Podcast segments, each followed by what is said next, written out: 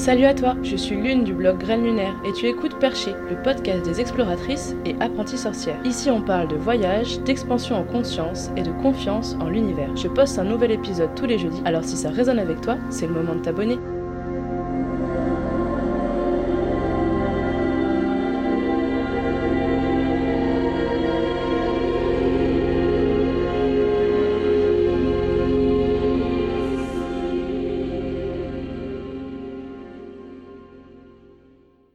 Salut les perchés Comme tous les festivals sont annulés cet été, avec mes copines et mon chéri, on a décidé de s'inscrire à une session de Vipassana qui aura lieu à la Réunion du 29 juillet au 9 août. C'est la deuxième fois que je fais ça et du coup je me suis dit que c'était l'occasion de vous en parler, euh, de vous dire ce que c'était, ce que ça apporte et peut-être que vous aussi vous aurez envie de vivre cette expérience hors du commun. Le Vipassana c'est une retraite euh, bouddhiste qui dure 10 jours en pension complète. Et en fait, ce qui se passe pendant le Vipassana, c'est qu'on médite 10 heures par jour et que on ne doit pas parler. Donc on respecte le noble silence. Du coup, ça ressemble un peu à un confinement, mais en silence et avec une absence totale de distraction parce que le but, c'est euh, de s'auto-purifier par l'observation de soi le seul témoignage que j'avais entendu, c'était euh, le frère d'un copain qui avait essayé de faire un vipassana et qui n'avait pas tenu plus de trois jours parce qu'on dit souvent que le vipassana, en fait, c'est la version hardcore de la méditation et c'est vrai que euh, c'est super dur de tenir les dix jours. On a toujours une bonne excuse pour ne pas y arriver et vraiment le fait d'aller jusqu'au bout, c'est ça qui va renforcer notre détermination aussi euh, par rapport à ce qui va nous arriver dans la vie. C'est vraiment un challenge de ouf et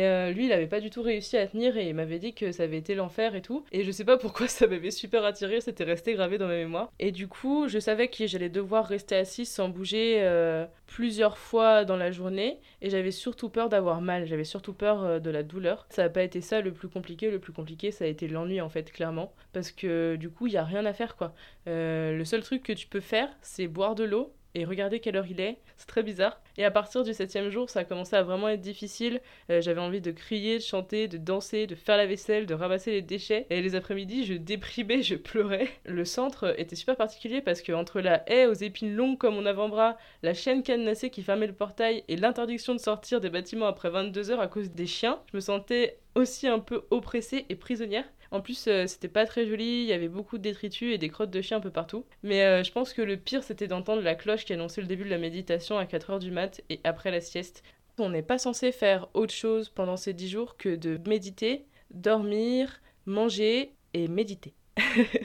Et en fait, euh, le but de tout ça, c'est d'éradiquer la souffrance par la purification mentale. Euh, ça aide à faire face aux tensions et aux problèmes d'une manière calme et équilibrée. Ça élimine les trois causes du malheur, l'envie, l'aversion et l'ignorance. Et en fait, euh, Vipassana, ça veut dire voir les choses telles qu'elles sont vraiment. C'est une technique de déconditionnement de l'esprit et on parle même parfois de chirurgie du cerveau. le soir, on écoute les enseignements de Goenka, qui a popularisé le Vipassana dans les années 70. Ces enseignements viennent d'une tradition qui remonte au Bouddha, et selon le bouddhisme, le mental est en quatre parties.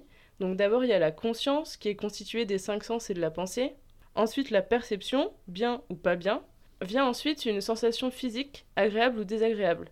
Face à ces sensations physiques, agréables ou désagréables, il y a une réaction plus ou moins ancrée de désir ou d'aversion. Et c'est la quête permanente de sensations agréables et la fuite des sensations désagréables qui nous rendent malheureux. Courir après le plaisir, c'est comme essayer de remplir un récipient percé et fuir les sensations désagréables, c'est tout aussi vain. Surtout que les sensations et les émotions sont éphémères par définition et ne font que surgir pour disparaître. Du coup, courir après ces sensations éphémères, c'est ça qui crée la souffrance. On est assis en position du lotus, on part euh, du haut de la tête et on descend jusque dans les pieds. On scanne mentalement chaque partie de notre corps et on cherche les sensations physiques. C'est des sessions d'une heure et au bout du quatrième jour, on nous demande de faire l'heure de méditation sans bouger du tout. Et euh, ça, c'est un exercice super difficile parce que déjà, je sais pas vous, mais moi, méditer, je le fais de temps en temps, euh, vraiment pas régulièrement, et jamais plus de 30 minutes, encore moins plusieurs fois dans la journée. Euh, moi, j'avais mal au nerf sciatique, j'avais mal au dos, j'avais un peu des douleurs dans les genoux et j'avais des fourmillements dans les mollets. Normalement, quand on ressent ces sensations-là, le premier truc qu'on fait, c'est de changer de position pour euh, ne plus les ressentir. Et le fait de rester assis et de ne pas bouger, ça permet de se rendre compte que ces sensations-là, comme tout le reste, ne font que passer. Et c'est quelque chose qu'on peut appliquer ensuite dans la vie de tous les jours. La première fois où j'ai réussi à rester une heure sans bouger et sans ouvrir les yeux, j'en ai pleuré à la fin tellement c'était fort. C'était vraiment un, soulagement, une immense fierté d'avoir réussi à faire ça et le temps est devenu comme élastique. Tu te rends compte qu'une heure à la fois c'est super long et à la fois c'est rien du tout. Après ça, le fait d'être seul avec ses pensées pendant 10 jours, c'est quelque chose qui n'arrive jamais en fait dans la vie de quelqu'un. Ça permet de faire le tour euh, de ce qu'il y a dans notre tête. On se les méninges et en même temps on se rend compte qu'il y a des pensées et des émotions qui tournent en boucle. Ça permet de les identifier euh, de les analyser aussi, parce qu'elles sont toujours là, même quand on est en train de faire euh, le scan corporel, euh, c'est vraiment un exercice d'attention hyper poussé. Et du coup, forcément, il y a des pensées qui reviennent, et forcément, à chaque fois, il faut revenir à, à notre corps. C'est super dur d'arrêter de penser, tout simplement. C'était un peu un paradis pour l'introverti que je suis. Ça m'a permis grave de me recentrer, une paix intérieure assez incroyable. J'avais fait deux séances d'ayahuasca quelques mois avant de faire euh, le vipassana. Euh, du coup, l'ayahuasca c'est quand même euh, très fort et très profond. J'avais pas ressenti autant de bienfaits.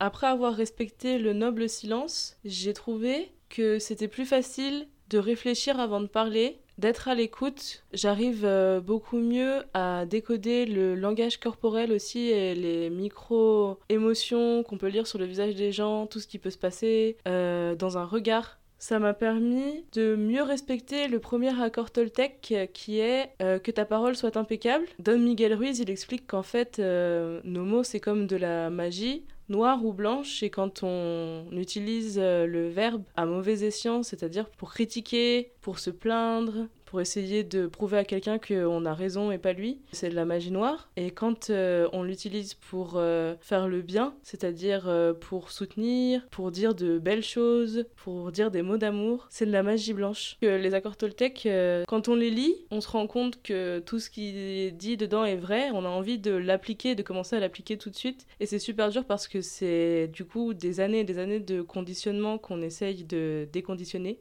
Et euh, ça peut prendre beaucoup de temps. Décider d'arrêter de parler, que ce soit dans un vipassana ou même euh, chez vous, c'est vraiment un super bon exercice pour être plus à l'écoute. Il y a pas longtemps, je disais à mes copines que plus jamais je referais un vipassana. Je pense que quand tu l'as déjà fait une fois, t'as pas envie d'y retourner à refaire les 10 jours et tout parce que tu sais à quel point c'est long. Et en même temps, ça en vaut vraiment la peine. C'est quelque chose que je conseille et si vous voulez bien vous préparer à un vipassana, il y a quelques trucs euh, auxquels il faut penser. Déjà, une montre quand tu médites et que t'as pas de montre et que tu sais pas où t'en es dans l'heure, surtout au début, c'est super dur. Après, tu peux, au bout de quelques jours, tu peux décider de la laisser dans ta chambre, ta montre. Ensuite, euh, un coussin, pour bien t'asseoir avec euh, les fesses surélevées, ça permet d'avoir le dos plus droit. Un plaid, parce que le matin ça caille et euh, sinon, des boules caisses, parce qu'en fait, euh, c'est rare que tu aies une chambre pour toi tout seul. Euh, la plupart du temps, tu es en dortoir et tu sais pas avec qui tu vas tomber. Et c'est très rare que dans la chambre, il n'y ait pas de ronfleur. Et si le ronfleur s'endort avant toi, c'est très pénible. Les deux autres choses dont tu vas avoir besoin pour faire un vipassana en entier, c'est une vraie volonté une profonde détermination et aussi un certain lâcher-prise. Et c'est tout parce qu'en fait, ce qui est assez génial, c'est que tu donnes ce que tu veux à la fin. Et si t'as pas beaucoup, eh ben c'est pas grave, c'est accessible à tout le monde. Voilà, ce sera tout pour mon témoignage sur le Vipassana. Si jamais vous avez des questions, vous pouvez les poster en commentaire ou sur la page Facebook Communauté Lunaire. Et si jamais vous avez envie de vous inscrire à une session, je vous mets le lien juste en dessous. Merci de m'avoir écouté et à très bientôt. C'est la fin de cet épisode, mais la conversation continue sur la page Facebook Communauté Lunaire. Si tu as envie, tu peux aussi parler de ce podcast à tes amis. Prends-le comme un signe.